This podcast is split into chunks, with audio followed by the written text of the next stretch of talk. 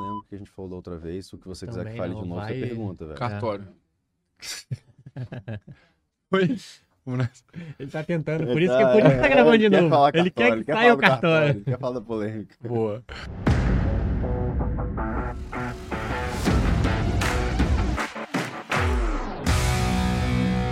Salve, salve, galera. Mais um Jeito Yoga Podcast no ar.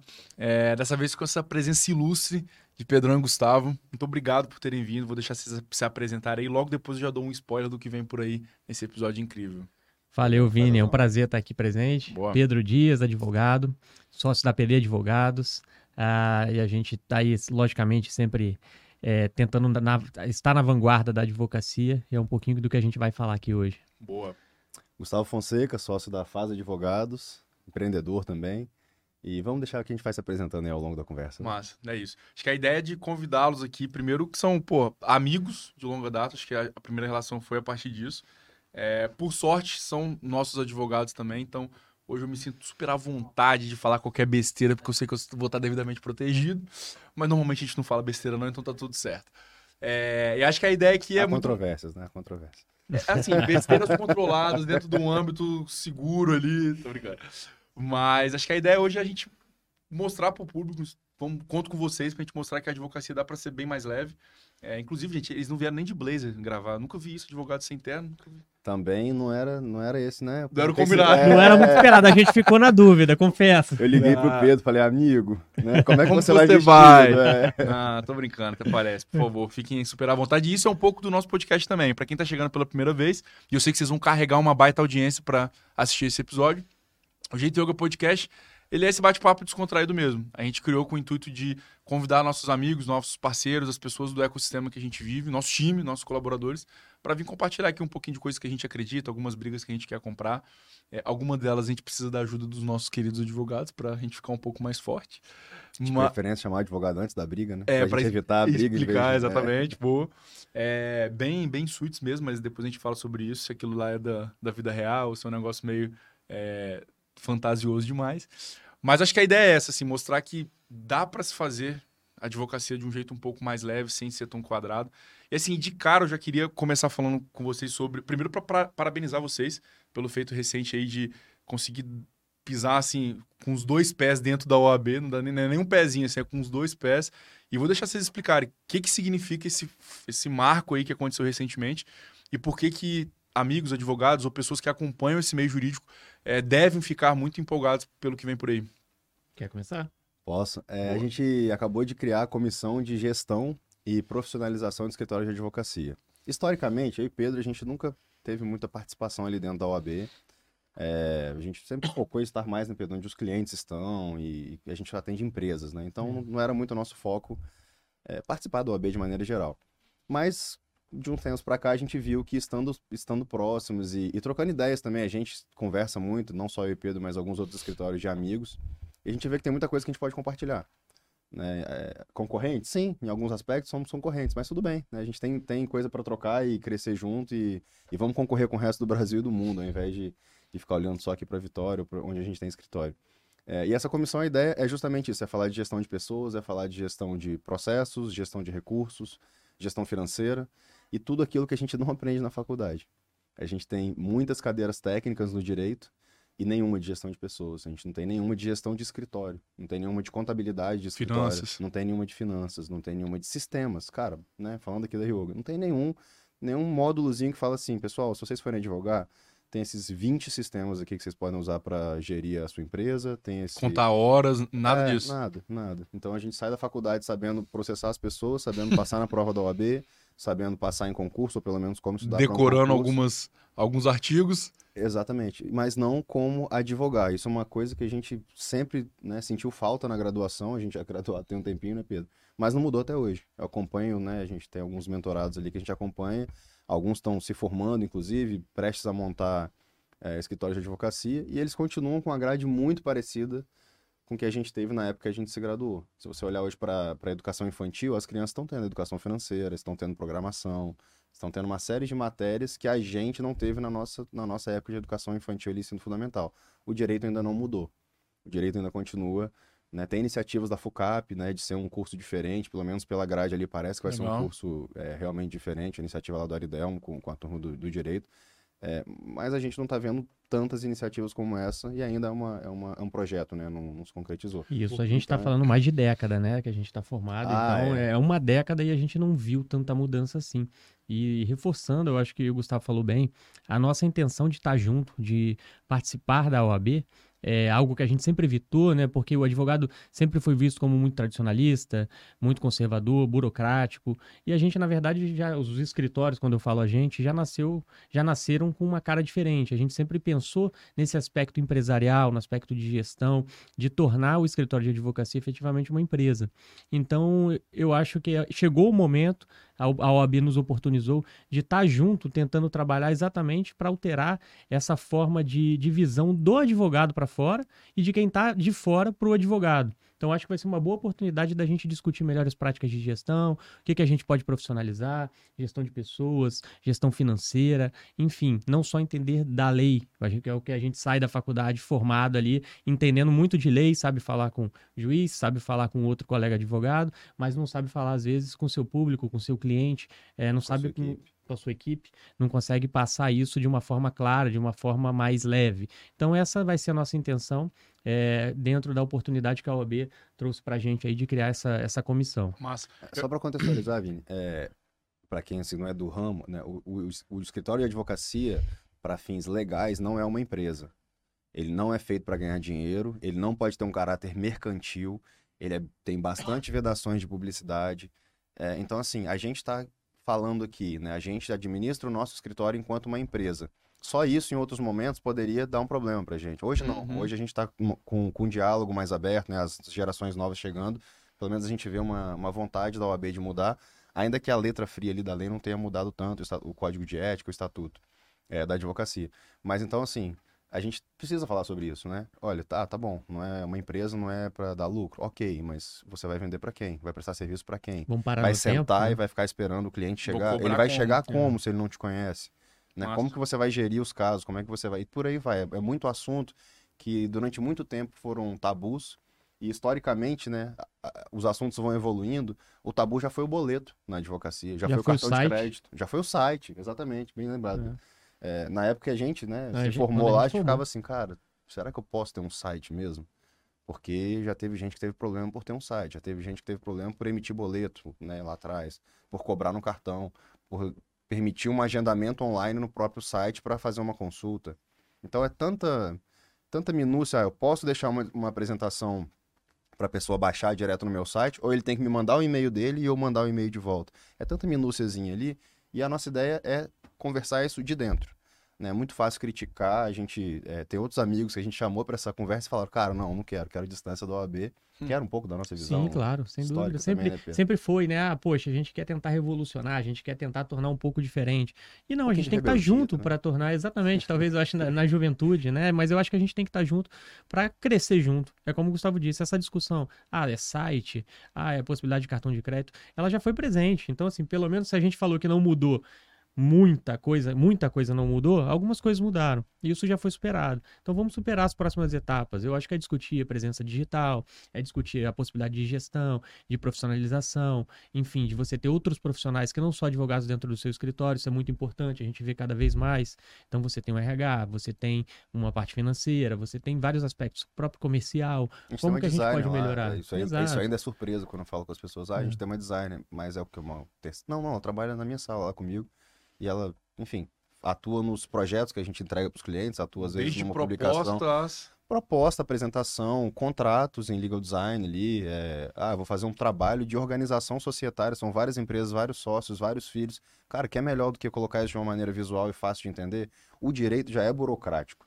O que a gente faz já é tenso, já é burocrático, já é. Se a gente puder empacotar isso de uma forma mais suave e mais visual, facilita muito pro cliente. Que Nossa, não... Será que ela não topa fazer um frilo lá pra mim, não? Que esses dias eu fui desenhar um. Pô, rapaz, eu fui desenhar um organograma lá, bicho, tive que abandonar o computador, fui pra parede, risquei, depois eu falei, ah, entendi como é que tem agora, deixa eu Não, tô voltar. brincando, depois a gente ajuda ela com isso. Boa, por favor.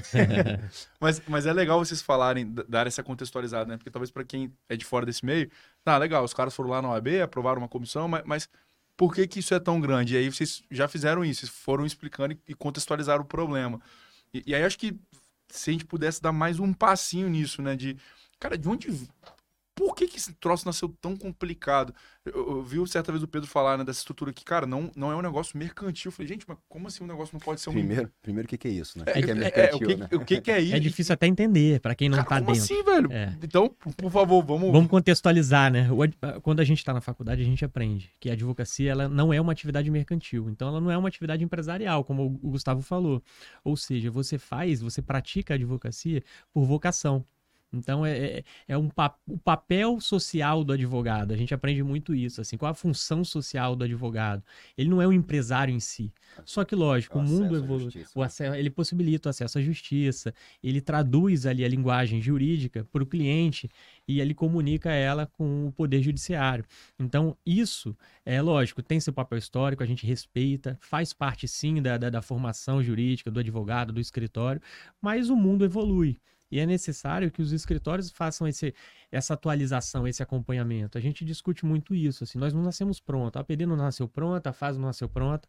A E gente. Nem, e nem estamos e nem prontos, assim, estamos. Não tem pretensão de ficar É. pronto nunca, eu acho. A gente discutiu isso quando a gente conversou mais recentemente e foi exatamente isso. Nós nascemos com um propósito.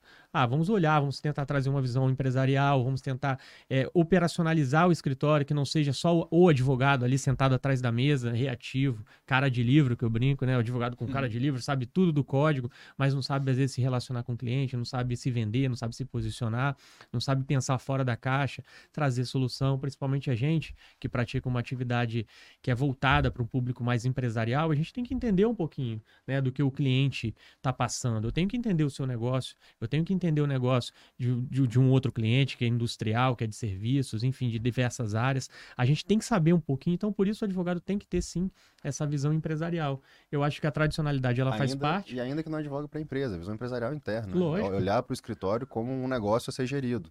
Massa. Sem dúvida. Cara, e, é- e é curioso vocês falarem sobre isso, né? Porque eu vejo vocês é, é, conseguindo dividir muito bem, né? O que, que é estudo ali do dia a dia jurídico e o que, que é negócio, o que, que é network, o que, que é relacionamento.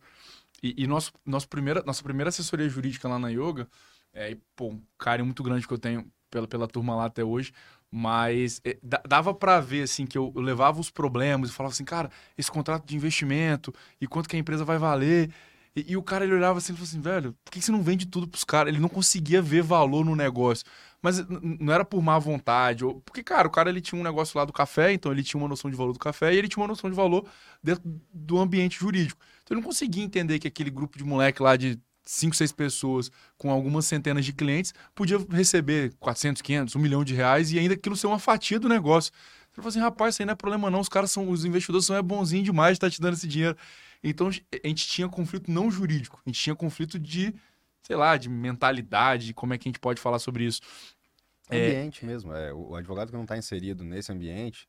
Eu, às, vezes, às vezes eu tenho. Estou explicando para alguns amigos engenheiros, né? Eu tenho muito amigo engenheiro. Cara, é, muito, muito difícil explicar valuation para engenheiro. Porque não, mas quanto que gera de caixa? Quanto que a empresa está queimando? Quanto que tem a capacidade. EBITDA. Calma, irmão, tem uma outra modalidade aqui de, de avaliação que é se essa empresa pode ter um monopólio de algum mercado, se ela tá vendo valor, e, e por aí vai. A gente pode conversar sobre Tem isso meia hora, fazer né? um podcast só sobre isso. Boa. Mas é muito difícil explicar, por exemplo, valuation para advogados que não atuam com startups ou com empresas que, que participam de rodadas de investimento. Porque olha ali, pô, mas a empresa está dando prejuízo. Como que tem gente colocando mais dinheiro e a empresa está valorizando mais ainda? Me explica essa conta, né? A gente explica. Mas é, você precisa do advogado na hora, não é a hora. A hora que você precisa do advogado para te ajudar numa rodada, não é a hora dele começar a entender isso. Exato. Ele já precisa estar ali te acompanhando, como é o caso de vocês, já tem alguém te acompanhando ali no dia a dia, já sabe como a empresa funciona. E, cara, agora é hora da gente fechar esse negócio. A gente, é, nossa missão lá no escritório, de maneira bem resumida, é facilitar negócio. Então, já tem problema pra caramba, já tem risco pra caramba.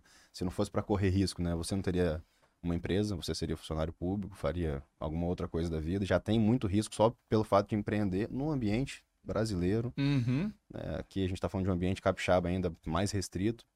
Então, nosso papel não pode ser dificultar a sua vida. A gente tem que te ajudar a, a- a fazer o que vocês querem fazer. É, e você tocou num ponto maneiro, Gustavo, que, assim, é, se se o advogado, ele. Beleza, existe esse o papel do empresário, que é, olha, não adianta eu só falar pro cara, pô, tô com uma ação aqui, agora fui processado, me ajuda a resolver. o advogado tem que estar na mesa antes. Eu acho que fica a provocação pro lado do advogado, que não adianta ele sentar numa cadeira e falar assim: olha, cara, aqui tem riscos. Ou então, olha, você tem que tomar cuidado com isso aí. Amigão, eu sei que tem riscos. Eu sei que eu tenho que tomar cuidado. O ponto é como é que a gente mitiga o risco. Ou tem até uma frase né, que, é, já, já até virou meio clichê, que a gente não pergunta pro advogado o que a gente pode ou não fazer. É o que, o que a gente vai fazer sem que a gente vá preso. Então, acho que. É, é quase isso. É. é uma frase do JP Morgan. Fala, eu, vou, eu vou morrer ou ser preso? Não. Então, vamos em frente, me dá uma retaguarda aí que eu tô seguindo minha vida. Mas sem dúvida, e inclusive aí eu volto lá no nosso ponto inicial. Uma comissão, por exemplo, da forma que a gente está fazendo, essa, a gente está discutindo, né? O, Gustavo citou isso. Ah, mas vocês não são concorrentes. Mas essa troca é extremamente importante, porque é uma troca de experiências. O advogado às vezes evita isso, me parece, e eu acho que a gente tem que quebrar um pouco essa barreira, porque é extremamente importante o Gustavo conversar, a gente trocar ideia, ver o que, que eu passei, ver o que, que ele passou, o que, que o escritório dele está fazendo, o que, que o nosso está fazendo, melhores práticas. Todos os setores eu acho que passam por essa consolidação, os players se conversam, e eu acho que não pode ser diferente com a advocacia. Eu acho que a comissão ela vem agregar isso, porque ela vai juntar Nossa. diferentes visões, diferentes advogados, diferentes escritórios, e nós vamos compartilhar ideias. Às vezes há, há, um ponto que eu posso aproveitar, que o Gustavo está fazendo muito bem, há ponto que eu estou fazendo muito bem, que ele pode se aproveitar. E eu não acho que eu vou perder e o Gustavo vai perder compartilhando isso. Pelo contrário, aí volta um pouco quase Dilma, né? Vai todo mundo ganhar. né? Então. Ó, eu... Cuidado que você vai falar de, de Dilma aí, que o negócio. Não, não estou falando de política. Vocês, vocês que se virem com esse negócio aí, essa puxa não é minha. Mas assim, acho que tem a ver muito com sair da zona de conforto. É, a gente sair da nossa zona de conforto. Total. E eu falo a gente, assim, a categoria dos advogados. O que, que é mais fácil para o advogado? De longe dizer que tem risco, dizer que não pode, dizer que isso vai te dar um problema trabalhista Sentar no regra. futuro. Por quê? Porque se acontecer isso na prática, o que, que, que, o advogado que te orientou disso falou? Eu falei. Irmão. Será que minha mãe é advogada? Sua Porque mãe ela, ela fala isso, eu te é. avisei, é. eu Não, falei. é um outro sexto sentido que a gente ah, tá, deixa então, em banho-maria aqui. É um outro podcast só para falar é, da minha mãe. Falar do sobre poder, mães. poder ser sentido de mães, Boa, que a minha também tem.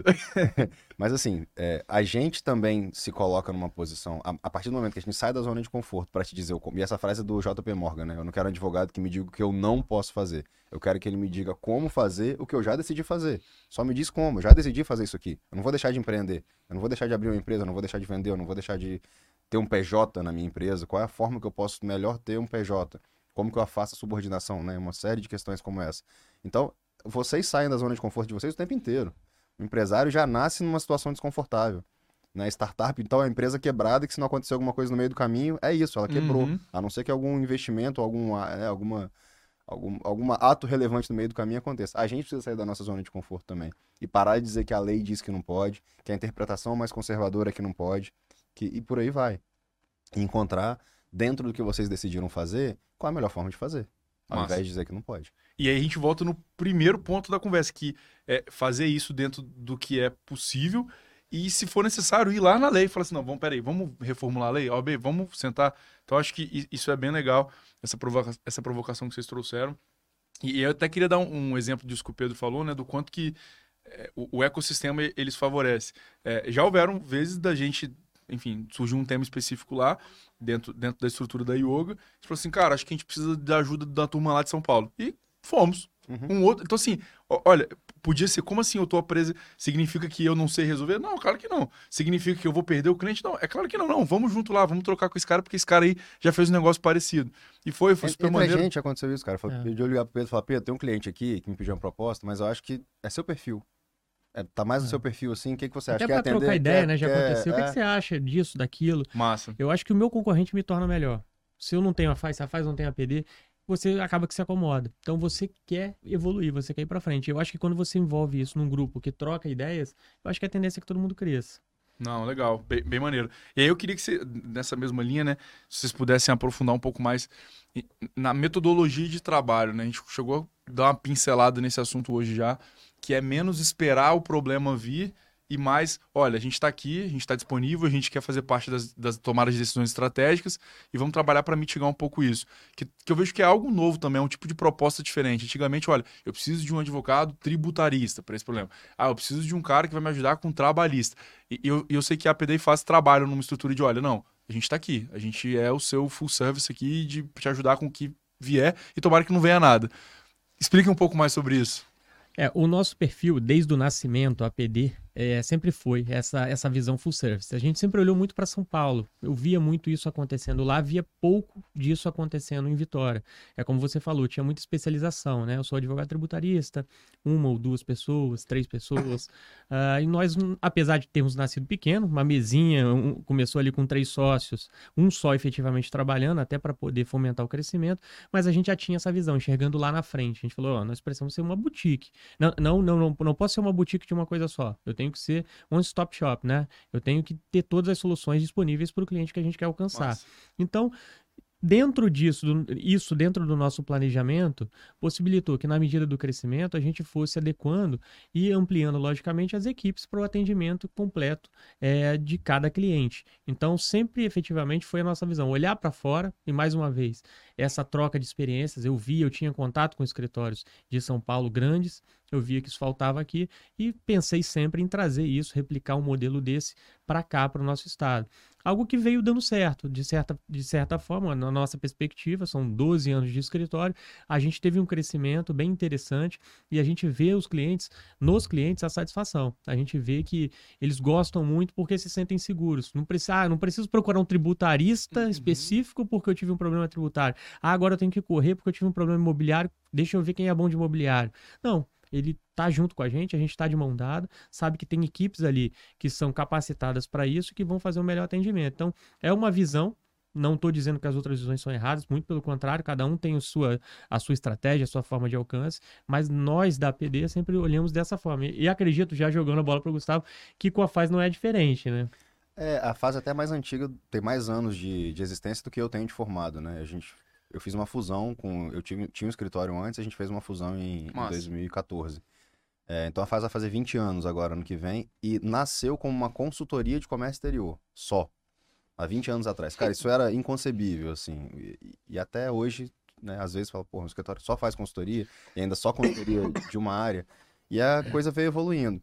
Mas algumas sementes plantadas lá atrás, da prevenção, de conhecer o negócio do cliente. Então, assim, eu tenho, eu tenho isso até hoje como hábito. É, alguém me contrata, eu vou lá na empresa para ver onde que é o estoque, como é que vai do estoque para o caixa, onde que ele guarda, né? Tem é, freezer, que, que, qual negócio que você faz, enfim. Isso ajuda muito na hora da gente defender uma ação trabalhista, se ela vier em algum momento. Ajuda muito a gente a, a, ajudar o cliente. Ele, ah, tô fazendo um negócio novo. Cara, eu já sei como é que o negócio dele funciona.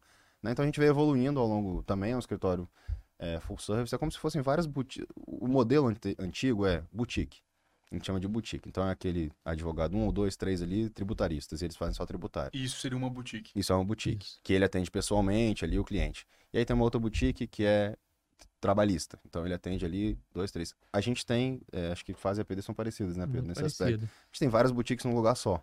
Então, é, eu tenho pessoas que tocam a área, eu não toco as áreas da FAS. Tem um head trabalhista, tem um head tributarista, Legal. tem por aí vai. E o cliente pode ir num lugar só para resolver tudo. Isso facilita muito a nossa vida muito, porque eu não preciso toda hora que chega um novo caso entender qual é a empresa, qual é o perfil do sócio, qual é o apetite de risco, qual, qual modalidade tributária ele está inserido, se tem oportunidade. Eu já sei do contexto. Então, fulano da empresa tal pediu tal coisa, já sei como ele pensa. Né? Já sei mais ou menos como ele, como ele vai decidir qual, qual tipo de risco ele topa correr ou não, se eu devo alertar ele sobre alguns aspectos ou não. É, e, e, do ponto de vista é, de condução, assim, uma pegada muito forte nossa é a informalidade. É, porque, de novo, o direito é burocrático. Né? As questões que. Pra, hoje está mais fácil, mas abrir uma empresa é burocrático. É, escolher qual regime de tributação você vai estar é complicado, não é para qualquer um mesmo, nem para qualquer advogado, eu digo assim. Os tributaristas estudam muito e todo dia, porque o negócio muda toda hora. É, e por aí vai. Então, a gente tenta facilitar, é, conversar na língua que vocês falam no dia a dia. Cara. Inclusive com palavrões, né, Vini? Assim, de vez em quando solta um palavrão, porque aí fica até mais fácil a Não, comunicação, né? Que você falou dessa questão da comunicação da informalidade. É, é, eu acho que eu tenho a minha palavra, a palavra que eu odeio favorita, que é a tal do deferido. Que um pedido foi deferido. Cara, a, a palavra. Parece que ele é fedorento, né? É, ele não representa o que de fato ele significa. Assim, é uma palavra muito dura para o que. Pessoal, ah, amigão, deu certo. Parabéns, você ganhou. Boa, é, é sua, é. vai para cima. Deferido. Caramba, e aí eu fico, cara, não é possível. E tem alguns termos que eu me arrisco a dizer que nem advogado mesmo entende umas palavras que os caras botam no meio do negócio lá, que por que é tão difícil, cara? É o famoso juridiquês, né? Acaba Caramba. que é, é isso que vem sendo quebrado com o tempo, né? É isso que dentro da faculdade ali, querendo a ou não, contragosto você... de alguns, né? A Pedro? contragosto A de alguns. Tem contragosto gente que gosta dessa complexidade. Cara, não só gosta, como é uma forma de é, do advogado, por favor, amigos, colegas advogados, não me entendam mal, mas é realmente como a gente pensa, né? É, a gente se colocar numa posição, entre aspas, de superioridade. Porque eu falo um idioma que você não fala. Então, se todo mundo aqui nessa fala, nessa sala fala mandarim e você não, cara, deixa que eu te explico aqui o que a pessoa tá falando e eu te ajudo aqui, tá, Vini, a, a fazer sua empresa aqui em mandarim. É o juridiquês. Então, se eu falo juridiquês, o juiz fala juridiquês, o outro advogado da outra parte fala juridiquês, você sempre precisa de um tradutor. Uhum. E a gente precisa evoluir. A gente precisa ser mais do que um tradutor. A gente precisa ser um facilitador, ao invés de um dificultador ou um tradutor. Essa linguagem, historicamente, eh, se você for buscar de onde, de onde ela vem, quem foram as pessoas que utilizavam ela, por que, que foi construída dessa forma, foi construído para afastar, não foi construído para aproximar. Foi construído para deixar o, o- o cliente, né, nem sempre empresário, no nosso caso são empresas, mas o cliente numa caixinha e o advogado em outra caixinha. E você, né, como o Pedro falou, a, a gente aprende na faculdade que o advogado é o acesso à justiça, é o acesso à lei, é, o, é como se fosse uma ponte entre o, o seu direito e, a- e quando o seu Uhum. direito não é obedecido, atendido, e como você vai até o seu direito. Cara, esse caminho pode ser muito melhor do que uma ponte, pode ser uma Ou rodovia, seja, uma é autobahn. inacessível. Então, se você É. precisa de um acesso, significa que aquilo que tá do outro lado é inacessível. É acessível. Exato. Aí a gente vai ser, né? Você já não teve seu direito alcançado. Aí eu vou dificultar ainda a forma para você entender e, e lançar um deferido no meio, né? E, e Não, essa você, palavra é você surreal, ainda pegou velho. uma palavra em português. é- Você foi bonzinho. Né? É, Mas- tem, tem mais difíceis, né? tem coisa pior. Não, mas é porque essa é pessoal mesmo. É porque eu já me vi algumas vezes parando pra. E eu me incomodo, porque, pô, eu não sou tão burro assim. Pera lá, eu, pô, eu tenho. Sou novo, assim, eu aprendo rápido, mas. E às vezes eu pego, eu leio e fico, cara, mas deferido é o quê mesmo? É- é- não. Aí eu lembro que tem um indeferido. Então, indeferido deve ser pior.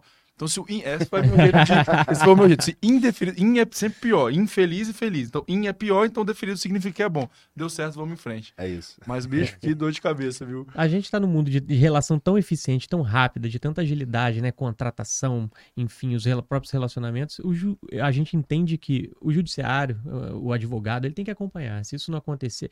Eu, eu acredito que é uma questão de tempo. É, Eu acho que a gente briga, a gente batalha. Eu acho que o, o, o próprio judiciário tem, tem sido é, mais, mais sutil com relação a isso. A gente tem visto, tem, tem juízes que compram essa ideia, que reduzem as, as, as, as decisões, enfim, tornam elas mais, mais claras, mais Tem nítidas. juiz usando Visual Law já. Tem, isso Visual muito Law é legal. aquele documento bonitinho, que ao invés de ter aquele monte de texto condensado em Arial 10 e negrito, itálico, sublinhado, aquela coisa toda, cara, vamos colocar uma caixinha que é o que você pediu, o que a gente tá te concedendo, ou o que você ganhou, o que você vai precisar recorrer ou aceitar que perdeu, em, em termos mais, mais práticos e mais humanos, mais acessíveis mesmo. Muito bom. Cara, você falou, Gustavo, de informalidade. Eu sei que, que existem algumas histórias que che- chegaram a, a questionar, não de, de forma pejorativa, mas, "Pô, mas vocês são advogados? Como é que é? Conta um Ah. pouco dessa- dessas histórias aí. É, a gente tava com, com o Zé- o Risk, né, o presidente do OAB essa semana. Ele foi um, que a primeira vez que eu fui no OAB, ele falou, mas vocês são o quê? Vocês são advogados ou vocês são uma startup? que nome é esse? Como é que você... Eu falei, cara, então a gente, sim, você primeiro precisa conhecer a gente pra gente começar uma conversa, né? É, o fato de não usar terno no dia a dia, a gente não anda assim, né, no dia a dia, mas a gente anda melhor arrumadinho, né, Pedro? Sem gravata, Mas, pelo é, menos. Sem né? gravata, mas assim, o fato de não usar terno já é uma. uma assim, você precisa se bancar para não usar terno.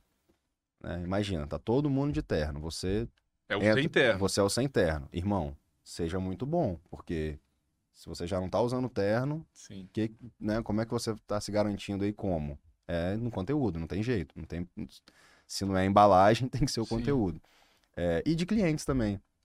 É, clientes que às vezes conhecem, a gente até fe- fez a gente repensar posicionamento, assim. O fato de ser muito. A gente, a gente se auto-intitular advocacia do amanhã. Né? E tudo bem, se você vier a advocacia do amanhã, você vai ver que é um escritório de advocacia. Mas dentro desse posicionamento, às vezes passa a impressão que é uma empresa. E, e né, uma empresa não, e não um escritório de Uhum. advocacia. É, e eu preciso deixar isso bem claro, que a gente é um escritório de advocacia, que a gente tem né, milhares lá de processos judiciais, inclusive, que é o mais tradicional é, na advocacia. Já ouvi de cliente, já ouvi da OAB, já ouvi de outros colegas advogados. Quando, quando eu estava na faculdade, é, cara, eu tinha umas visões, assim, muito, na época, muito malucas e, e elas se concretizaram, né? Eu já falava que queria ter um escritório numa casa que tinha rede, cachorro, área de descompressão, um ambiente bom para as pessoas, é, e por aí vai. Isso a gente conseguiu, né, com, com a FAS. Mas eu também dizia que eu queria trabalhar mais com consultoria. E aí eu tinha alguns colegas, assim, cara, o... sabe aquela pessoa mais inteligente da turma, assim, um cara que tira todas as notas boas, que é o que tá ali à frente sempre, inclusive em contato com a faculdade, eu tinha esse cara como referência técnica. E ele era um cara que me questionava muito pô, mas 90 e poucos, inclusive ele falava uns percentuais assim da cabeça dele e na época eu aceitava, né? É mentindo com estatística, é um livro muito bom, fica a sugestão aí pro pessoal. É, quando, é, é 50% das pessoas mentem com estatística, né? É, é tipo, tipo, o que eu fiz agora. É. e ele falava assim, pô, mas 95% do que tem para fazer na, na advocacia é processo. Como assim você vai trabalhar com consultoria? Não vai dar certo. E eu já queria abrir um escritório de consultoria, mesmo antes de ter o escritório. E hoje, olhando para trás, primeiro, né? Tem essa questão da estatística, ele não, não sabia nada do que ele estava falando. É, hoje não, nós não temos dados, tá? Inclusive, parênteses, é uma coisa que a gente quer avançar com a comissão. A gente não tem dados sobre o mercado de escritório de advocacia. É difícil você fazer uma, uma, uma qualquer trabalho sem dizer que, por exemplo, X% dos restaurantes não utilizam um aplicativo que consegue centralizar o pedido, que consegue fazer o fiscal, que consegue fazer o administrativo. A gente não tem esses dados sobre a advocacia. Quantos escritórios usam o sistema, quantos escritórios têm quantos advogados, a gente não tem isso lugar nenhum. Caramba. É, nem na OAB.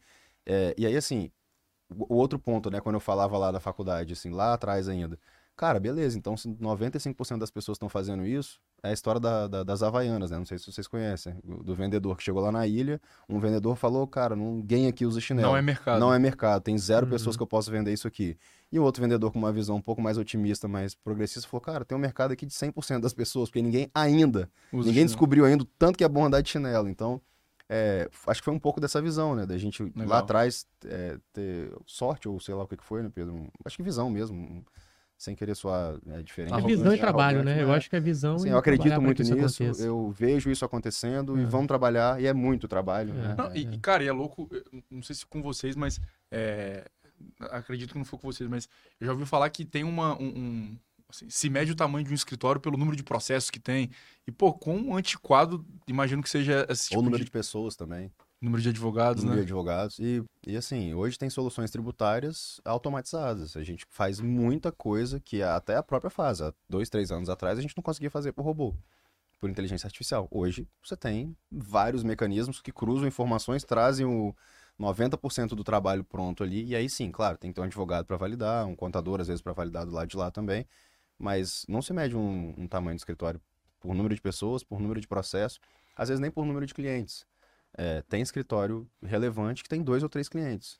Mas são Vale, Arcelor, né, dando alguns exemplos. Assim. Bradesco. Então, é, cara, é um nicho de mercado. E aí, a gente tava falando, o Rodrigo teve aqui esses dias, né, falando de estratégia e tal. É, é uma estratégia. Uma das estratégias é ser boutique. A outra estratégia é ser um escritório full service. Tem outras estratégias de nicho de mercado. É, tem estratégia é, no, no, nosso caso, assim, a gente está presente em São Paulo também. Isso faz parte da estratégia. Ali a gente acessa alguns, alguns clientes, alguns players que não, que não estão aqui. Isso traz também uma visão de fora para a gente aplicar é, aqui no Espírito Santo. Então, falar sobre isso, né, o que vocês estão acostumados a falar todo dia na yoga para Dona Maria lá do churrasquinho, né? Como é que você fala? Dona Maria é. do é do churrasquinho mesmo? É, do, é o, o, pequenininho, né? O cara que tá é. acostumado com planilha e caderninho, a gente vai lá e proporciona que ele use o celular dele para controlar o negócio. Isso, não que a gente esteja gigante, nada disso, mas, cara, a gente sabe o que a gente passou de começar numa salinha com duas, três pessoas e fazer tudo, desde receber o cliente a, a inicial, aí despachar com o juiz e emitir o faturamento e servir o cafezinho, às vezes fazer a faxina no escritório, né? Quando tava lá no Sem começo. Sem dúvida, eu lembro né? de eu montando o escritório. Montando, montando mesa. parafuso. Então, hum. assim, Cara, tem muita coisa que a gente passou que essa turma que tá chegando não precisa não precisa passar por isso. Seja porque tem ferramentas hoje que facilitam esse trabalho, seja porque tem pessoas como nós que passamos por isso e que estão, estamos dispostos a compartilhar. Mas... A gente se propôs a, a, a, ter uma, uma approach diferente, né? uma, uma pegada Sem diferente dúvida. com relação aos escritórios que estão chegando. O Daniel, Daniel Sheida, que está com a gente, na a diretoria lá da, da comissão somos eu, Pedro e o Daniel. É, cara, Daniel tem três anos de formado. E tem um escritório que tá indo muito bem. E ensina muita coisa pra E ele vende aonde? No digital. O escritório do cara não tem mesa de reunião. Ó. Se você pensar há cinco anos atrás e eu- você falar assim, tem um escritório de advocacia que tá indo muito bem, não tem nem mesa de reunião. Pô, Cara, como? Como é que esses caras estão indo? E tem vários aí, Brasil afora, se, né, é, uma turma aí, não vou ficar fazendo propaganda dos outros também, não, quem quiser Aí procure. já é demais né? Quem quiser procure. Mas assim, eu e Pedro estamos também na, na outra mão. Cara, eu quero estar próximo dessa turma. Pedro quer estar próximo de- dessa turma que está chegando aí Massa. com outra pegada, com uma pegada digital, dentro dos limites ali do que a OAB ainda permite, que hoje também, né, Pedro, tá muito mais tranquilo. Muito No mais. meio da é. pandemia aí teve um provimento, e aí hoje a gente sabe se pode ou não fazer mala direta, se pode ou não patrocinar evento, qual tipo de conteúdo pode fazer. Isso até um ano e meio atrás a gente não sabia, porque estava na lei um negócio completamente assim. E aí, vou dar minha opinião aqui. Tava ali para dependendo de quem estivesse praticando, quem vai decidir vai, vai decidir se pode ou não fazer aquilo que estava previsto, né? É uma zona cinza cinzenta. Se você é meu amigo, você tá na, aqui no- na parte que pode. Mais Se verde. você não é meu amigo, você tá aqui na parte que não pode. É, hoje tá bem mais claro. Pelo menos para colocar todo mundo em pé de igualdade. Legal. Não, massa. E... Eu ia só concluir porque o o Gustavo passou por, um- por uma questão muito importante. Eu acho que o mercado da advocacia é um mercado muito rico. Ele é um mercado muito heterogêneo. Você tem possibilidades, você tem oportunidades em diversas frentes. Então, não é só na nossa área ali, no nosso tipo de advocacia, que a gente vai enxergar oportunidade. O boutique, ele tem a oportunidade, tem outras frentes que a gente não está discutindo aqui, até porque a nossa expertise é do full service. A gente tem outras oportunidades consultivo, ou quem trabalha só com contencioso, ou enfim, quem faz um atendimento, como a gente falou do Daniel, mais de- voltado para a internet, online, para clientes de É, o que o fora. Daniel faz é, por É. exemplo, defender pessoas contra bancos.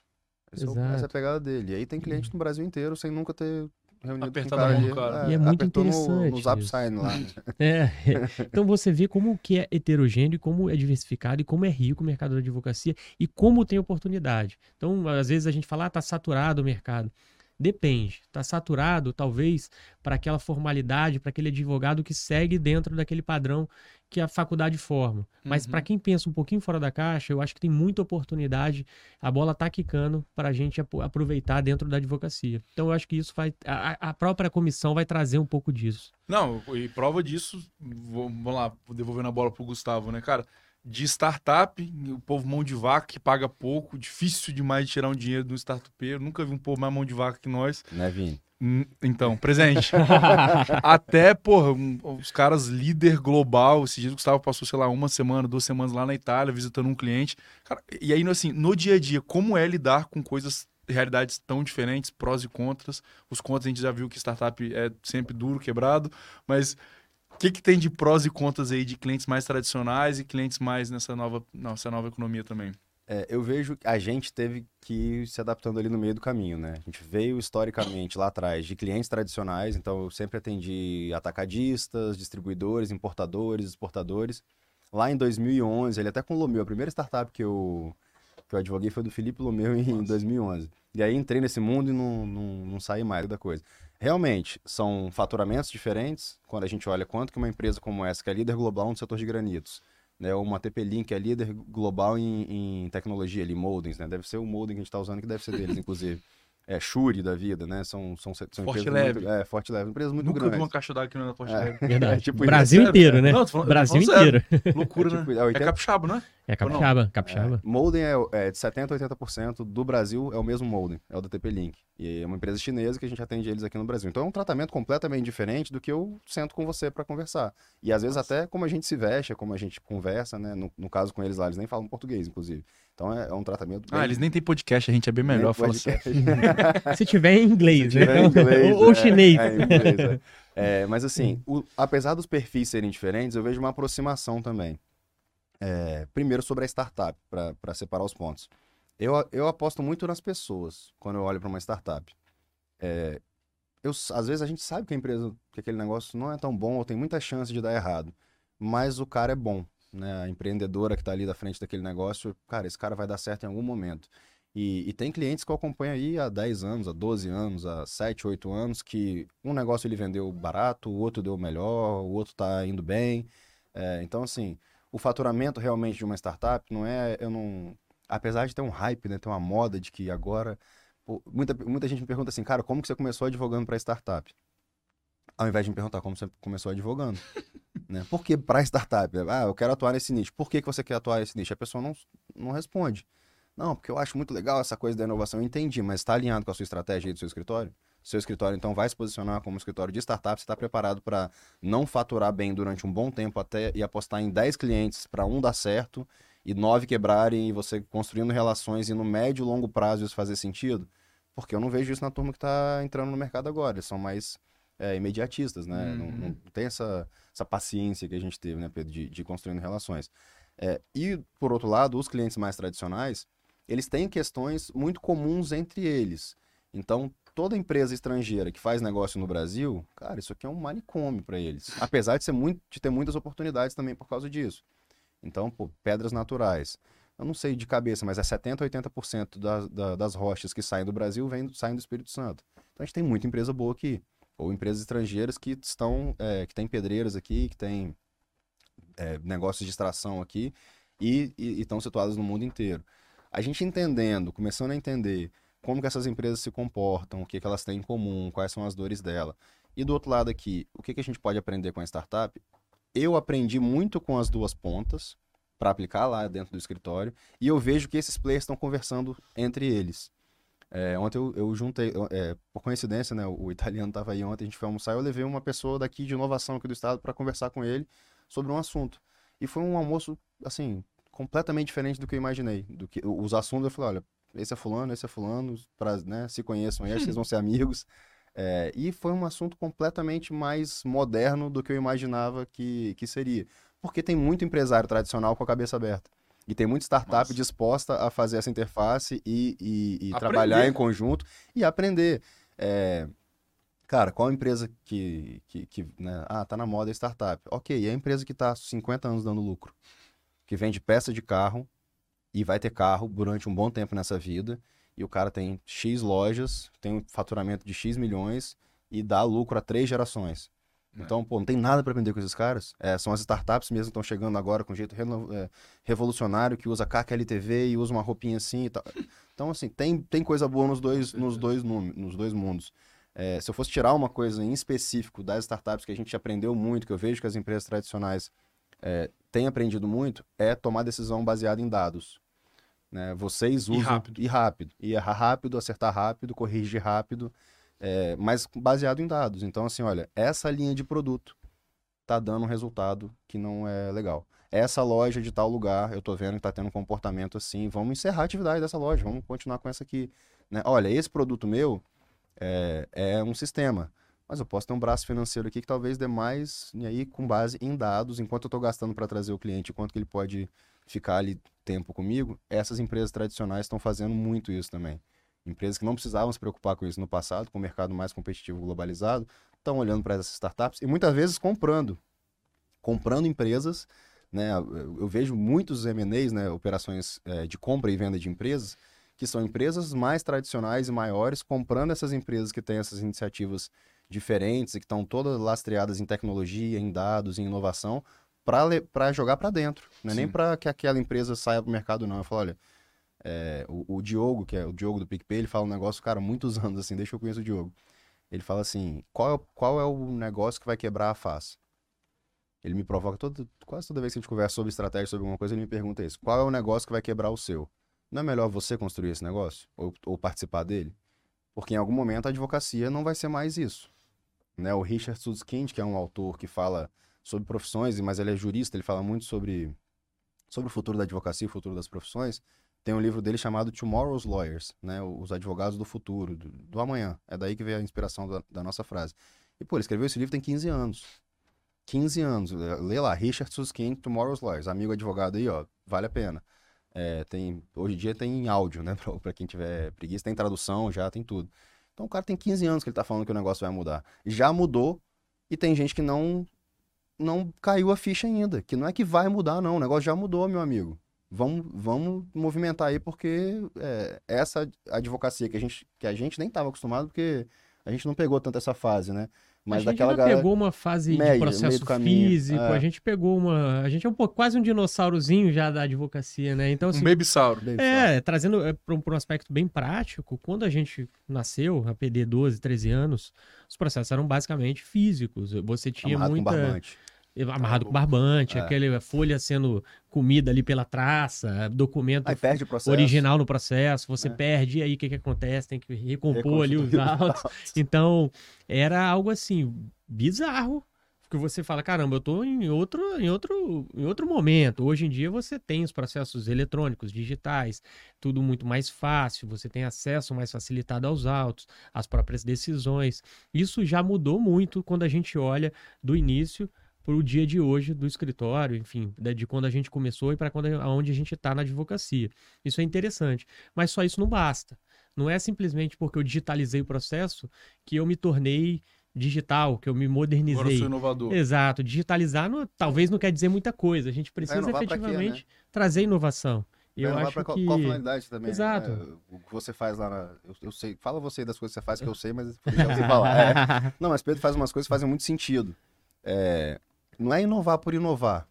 Não é criar um sistema de gestão para dizer pro, pro amigo advogado ter um sistema de gestão. Cara, aquilo ali tá alinhado com o seu resultado, tá alinhado com Exato. a entrega que você tem pro seu cliente. Você tem que né? olhar, eu acho que sempre o objetivo final, né? Você tem que ter entrega. Você, você falou bem isso dentro dessa fala. Eu acho que concordo com praticamente tudo que você disse. E é exatamente isso, assim. A gente Eu simplesmente. quero saber o que você não concorda. É. Essa que é a parte Não, é. legal. Não, eu tenho, um- tenho, eu tenho uma aqui que eu tenho certeza que vocês vão discordar, mas daqui a pouco eu falo. Opa!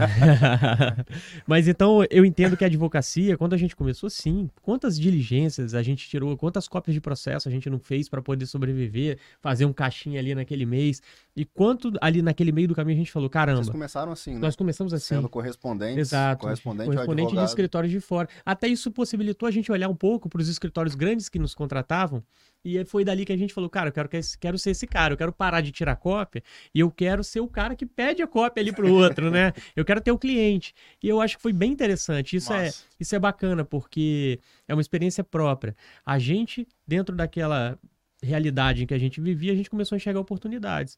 E a gente é, miramos alto. Eu falo, né? Você, mira alto, em algum lugar você vai acertar. Então você é, mira num lugar, acaba acertando em outro. Enfim, as coisas não são como, como você efetivamente planejou. Mas eu acho que a tendência é que, trabalhando duro para isso, com uma visão de longo prazo, a tendência é que você chegue bem próximo da meta que você planejou. Então, para quem começou tirando cópia de processo, fazendo audiência para escritórios grandes, a gente sentiu no meio do caminho que isso ia acabar, que o processo ia ser digitalizado, ou seja, não ia precisar mais da gente para tirar cópia, não ia precisar da gente para fazer audiência, porque ia ter audiência virtual, potencializou com a pandemia. Se antecipou a isso, né? A gente se anteci- você antecipou, esse isso foi movimento, né? 2014. E, e- e uma curiosidade, não sei se ficou claro pra todo mundo que tá ouvindo, mas quando você fala de tirar cópia, é, é literalmente cópia mesmo? Cópia, tirar. papel. Não era nem foto, porque eu É sou da porque- época que não tinha nem o celular, na, a câmera É. no celular.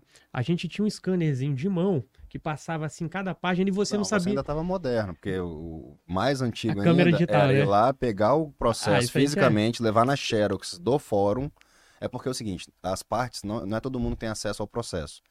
É, dependendo do tipo de processo, enfim. Então, o advogado, ele tem direito a acessar qualquer processo. Salvo alguns, algumas questões de segredo de justiça, mas assim, a regra geral. Eu, como advogado, posso ir lá na justiça agora e fazer cópia de um processo. né? Mesmo que não seja seu. Mesmo que não seja meu. O processo é público. É, hoje ele é, ele é digital, então eu consigo ir lá e acessar o processo, hoje Legal. em dia, é nesse nível. Então, como é que funcionava lá, né? É, Acho que o Pedro pode até explicar melhor, que você fez isso muito mais do, do que a gente, Fizemos né? muito. Cara, tem um processo do banco tal contra tal pessoa. Vai lá e tira cópia.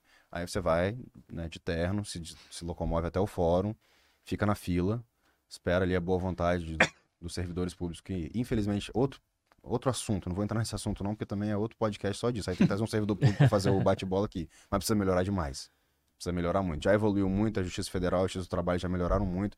A nossa Justiça Estadual, infelizmente, segundo os dados do CNJ, que é o Tá mentindo com estatística não, né? não, o Conselho Nacional de Justiça é- saiu, saiu esse ano. É porque essa é fácil, né? Porque a gente ficou em último e em último, né? Percentual. A gente é o menos produtivo e é o que o processo mais dura. A gente que eu falo, o Tribunal de Justiça do Espírito Santo. Dureza. Então a gente precisa é, evoluir isso. Parênteses fechados, senão daqui a pouco esse negócio vai ser vetado aqui de, de ir pro ar. Ave Maria, Mas vocês vão boicotar imagina- meu podcast não, hein, gente? Imagina essa realidade É. né, que o Pedro tinha ali de ter alguns advogados na época que faziam isso. Aí, de repente, esse serviço acaba. É que o Pedro foi inteligente e se antecipou a esse movimento. Ele olhou que um dia isso ia acabar, dois, três anos antes, talvez. né? Exatamente. É, A gente conseguiu antecipar, falou, caramba, isso vai acabar. A gente precisa acelerar o crescimento do escritório. E foi aí que a gente começou a investir na inovação, de certa forma. Porque a inovação não é só o digital. A gente teve uma inovação. Com quem eu vou me relacionar para acelerar, para potencializar o meu escritório? De que forma eu vou me vender, entre aspas, para poder o cliente identificar um valor naquilo que eu estou oferecendo. Então, Fez assim. uma história bem legal no IBF também. No né? IBF, enfim, associa... o associativismo foi, foi um aspecto muito interessante para a nossa história. Então, assim, o associativismo empresarial, jovem, a gente participou muito disso e foi muito legal para quem está assistindo. Eu, eu sempre oriento isso para quem está começando, quem vem conversar comigo. Se associa, vai lá, vai na CDL, vai no Sindes, vai no IBF. Mas se associa, É. gente, em temas que não seja um monte de advogado reunido. Exato. É, isso Sai aí da a gente, já, isso a gente já vai fazer empresário. sem querer. Você já formou com advogado, tem amigos advogados, a gente vai trocar experiência sobre gestão de escritórios. O, o mais difícil, entre aspas, né, a gente precisa se forçar um pouquinho, é, é ir no IBF, é ir num grupo de liderança, é ir no Líderes do Amanhã, é, enfim, vários outros, o- outros CDL jovem também, a gente tem. Tem Sim. vários grupos aqui. Né, grupos de empreendedorismo, ir ali no base conversar, e tem vários hubs. Não é ah, para advogar para startup, não, vai lá pelo menos oxigenar um pouquinho as ideias e conversar com pessoas que estejam fora ali da nossa, da nossa. Não é a fórmula do sucesso, mas quando a gente olha para trás, pelo menos da nossa realidade, a gente vê que praticamente todos os relacionamentos que nós tivemos e que viraram clientes começaram com esse tipo de relacionamento ali empresarial, no associativismo, porque querendo ou não é uma porta de entrada. Você tem o, a ala jovem dessas, dessas entidades e ali você entra e você começa a criar e expandir o seu, seu relacionamento e até o seu conhecimento, porque eu começo a entender do negócio do Vini, do negócio de um industrial, do negócio de um prestador de serviço, de um consultor. Eu acho que fi- é uma dica bem legal, eu sempre sugiro isso para quem me pergunta e para quem está começando. Muito bom. Então, ó, já que superamos a, a- as cópias dos contratos, logo logo a gente supera a firma reconhecida também, ou eu tô querendo demais já? Já, já, já estamos caminhando, já estamos caminhando para isso. Hoje É, a a gente tem assinatura A eletrônica. assinatura digital. eletrônica já é, É. válida. é, enfim, a gente usa praticamente só isso hoje em dia. A não É. ser para os atos oficiais que requerem autenticação. É, eu, eu, sinceramente eu não consigo entender quando bate alguma coisa lá pra eu assinar ainda, não- mas... Se for um contrato particular, não faz sentido você assinar físico hoje mais. Porque, inclusive, é, a autenticação, como é feita né, pelos, pelos grandes assinadores aí, The Forsign, DocuSign, esses grandes, é, ela é uma autenticação mais segura do que o reconhecimento de firma. Que o reconhecimento de, reconhecimento de firma é o quê? Eu olho a sua assinatura, olho uma com a outra, é, realmente parece igual mesmo, bato um carimbo, reconheço que um olho humano Gastei 14 reais, sei lá É, quanto custa esse troço tá, aí. tá barato, inclusive. Assim, 14, reais- se for 14 reais, tá barato. Eu ainda. não sei. É, dependendo do número de páginas, vai gastar uns bons reais aí. Verdade. É, o- a assinatura eletrônica, ela vai dizer Meu qual computador que você usou, qual e-mail que você abriu, é, enfim, é, vários certificados ali eletrônicos que são mais seguros do que a assinatura física. Então, é, basta a gente... Agora, de novo, deve ter, sei lá, vou chutar uns 5, 6 anos que a gente só usa assinatura digital nos nossos contratos. Cara, foi um parto. Que eu mandava pro cliente e falava, porra, passa o motoboy aqui, manda o motoboy assinar. Jesus. Esse aqui eu não tenho ainda. Não, irmão, mas é só abrir o e-mail ali, ó, clicar aqui, eu te ajudo. Vamos Seu CPF, sua data de nascimento e... é, o, o Zoom mesmo, né? É, o Zoom, Teams, Google Meet, né? videoconferência de uma maneira geral. A gente tentou muito e forçou com vários, vários clientes assim, e os clientes não queriam. Né? Esse- esses clientes mais tradicionais em especial, cara, eles querem ir lá no escritório, eles querem que a gente passe o dia na empresa, querem almoçar Massa. junto, querem. É, É, almoçar eu gosto também, eu confesso. também gosto. A gente almoça bastante. Principalmente quando pagam para mim o almoço, né? É, mas assim, veio a pandemia, com todas as ressalvas de tudo que foi ruim e péssimo, e né, se desse para dar um rebobinar e delete, a gente faria isso. Mas, cara, e aí o cliente também viu que, olha, às vezes a legal. videoconferência é mais produtiva. É, eu- eu deixo de perder uma hora de deslocamento, consigo conectar fulano que está em outro estado. O Então, efeito pandemia, é, né? Eu acho que a tem- pandemia potencializou, né? Foi mais aceito. Já estava tudo pronto, já tinha Home tecnologia. office também não era aceito. Sim. eu, eu, eu ouvia, eu fazia home office já também uns dois anos antes da- do início da pandemia. Uma vez por semana eu me fechava ali no escritório em casa para era o dia de concentração, porque eu tinha menos, tenho menos inter- interferência ali daqui, Uhum. tenho menos uma série de coisas. Não tem a cozinha para ela pegar o cafezinho e aí esbarra com Nossa. alguém, aquela coisa toda. E aí eu me ligavam e eu lembro que os clientes assim sempre falavam assim: "Você tá trabalhando hoje ou tá em casa?" Pô, as duas opções acima. Tô trabalhando em casa. Inclusive é o dia que eu trabalho mais, porque eu não tenho hora para chegar, não tenho hora para sair, eu preciso até me policiar aqui. É, esquece, conversa de advogado. Isso aí que você tá falando, ninguém trabalha de casa, não. Então, assim, às vezes algumas coisas que a gente.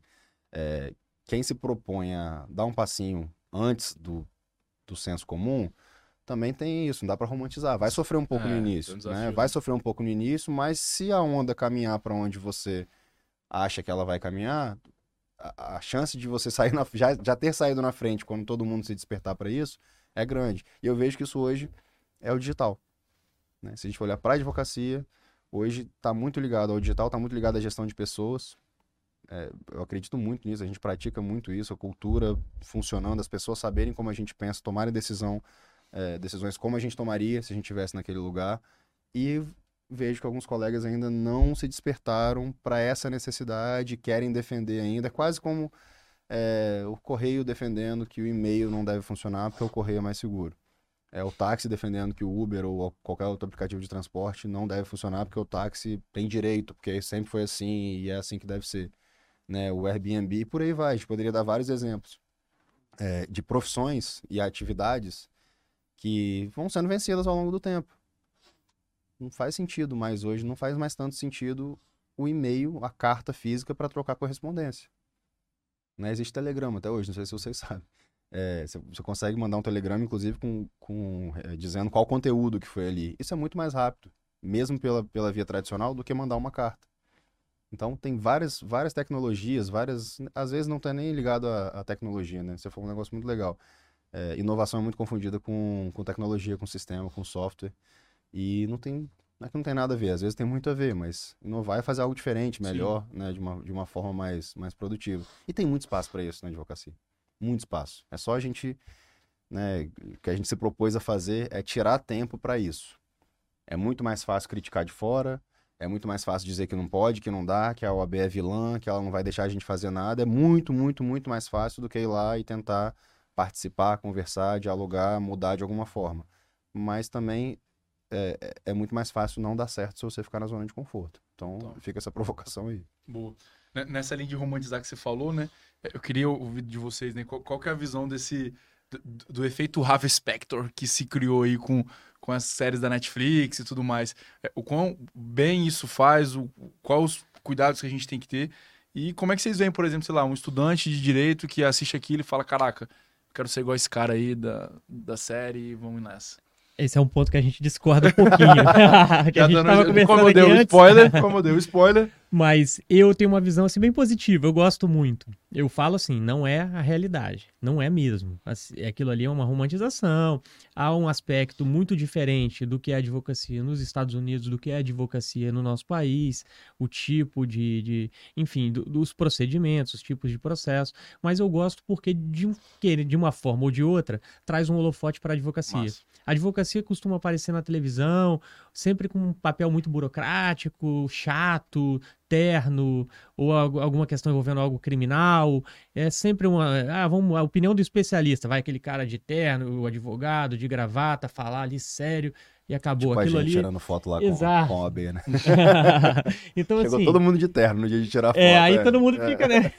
Mas o que acontece? Eu acho que o holofote sempre está no advogado muito nesse aspecto querendo ou não, hollywoodiano, algo mais, mais leve, eu acho legal. Traz uma visão, não é a advocacia real, a advocacia é muito estressante, ela é difícil, você está sempre envolvido com problema. Eu falo, advogar, a gente está sempre lidando com problema, o dia inteiro lidando com problema do meu cliente. Apesar de ser problema do meu cliente, se eu não absorver aquilo como um problema meu, eu não resolvo.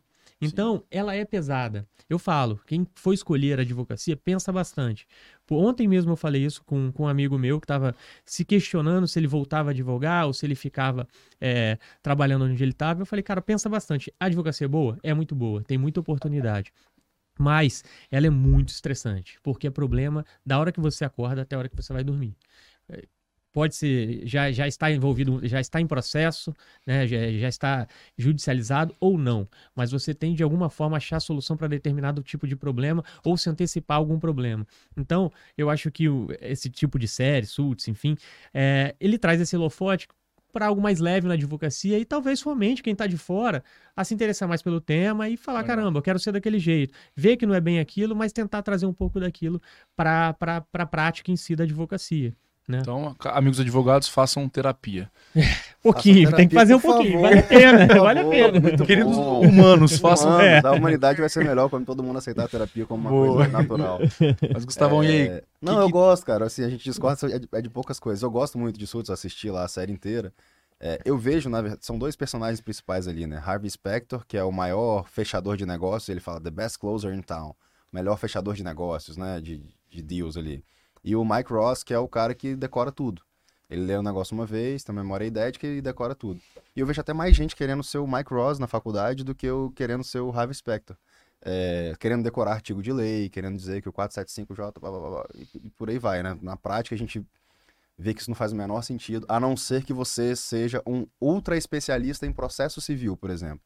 Processo civil é o, é o como a coisa anda. Né? Você tem um direito lá, vamos dizer, eu tenho o direito de ter cotas de uma empresa. Isso é o seu direito material. Aonde que eu vou discutir esse direito? Na justiça.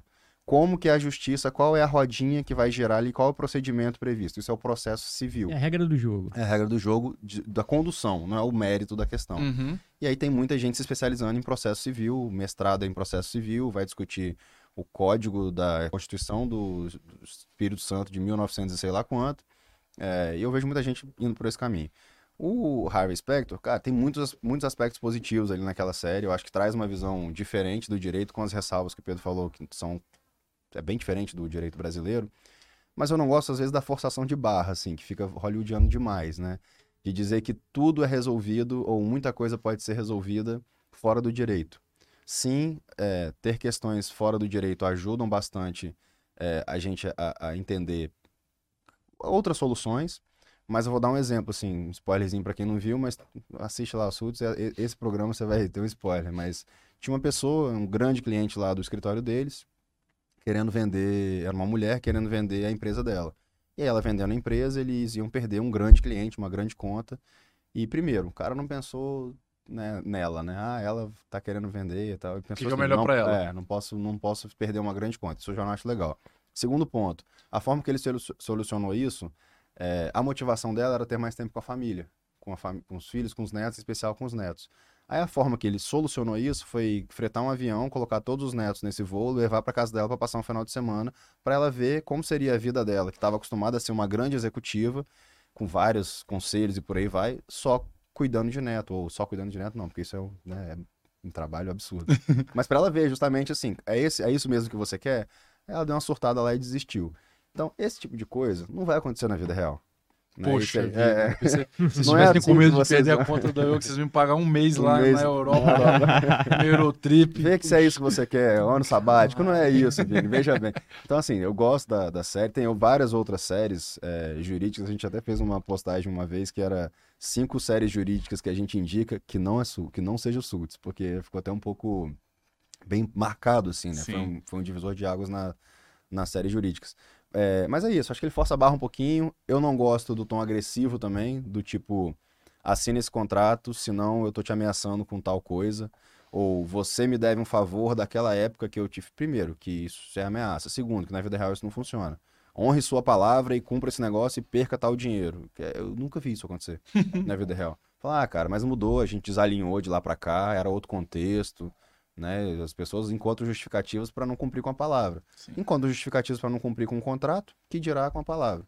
né? Então, é, são só essas ressalvas aí, só deixando claro que eu gosto de assistir.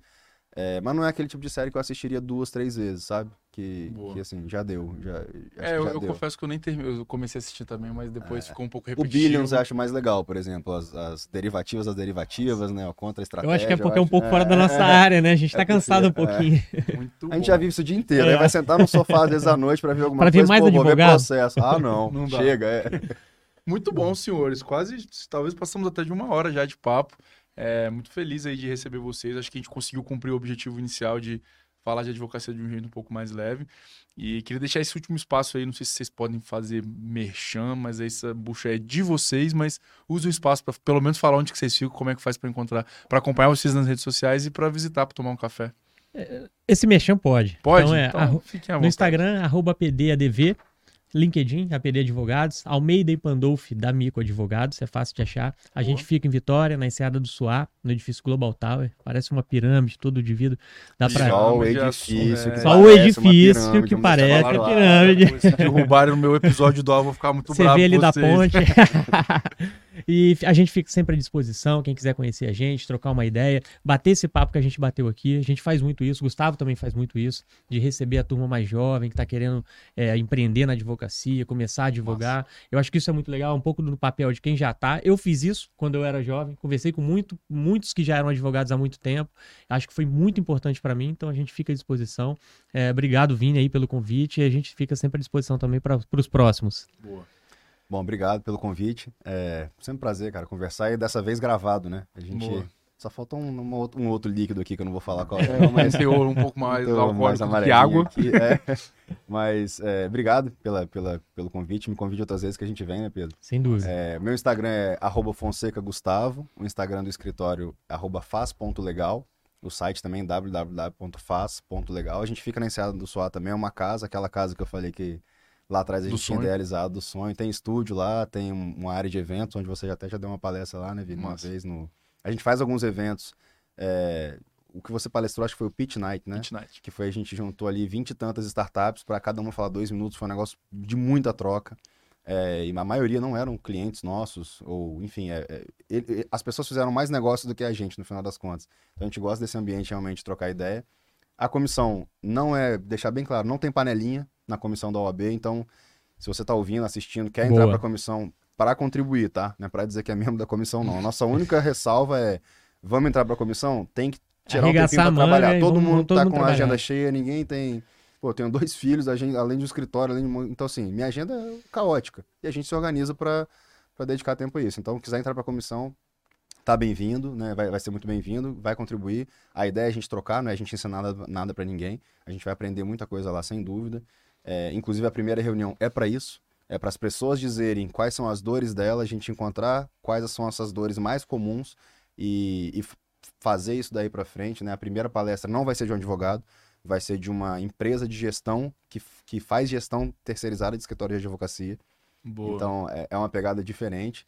É, e quem quiser lá conhecer a FAS também, conhecer o ambiente, trocar uma ideia, é, tem várias pessoas lá para receber vocês, vão ser super bem-vindos. Muito bom, é isso. Vocês estavam tava com pouco problema, foi lá e arrumou mais. Igual a gente lá. Tem pouca coisa pra fazer, vamos lá e criamos uma hamburgueria. Mas é assim, por isso que eu gosto de vocês. Vamos pra cima do desafio. É, queria agradecer mais uma vez, agradecer a audiência da galera também. Curta, comenta, compartilha e vamos em frente. Valeu. Tamo junto. Valeu, Valeu pessoal. Um abraço.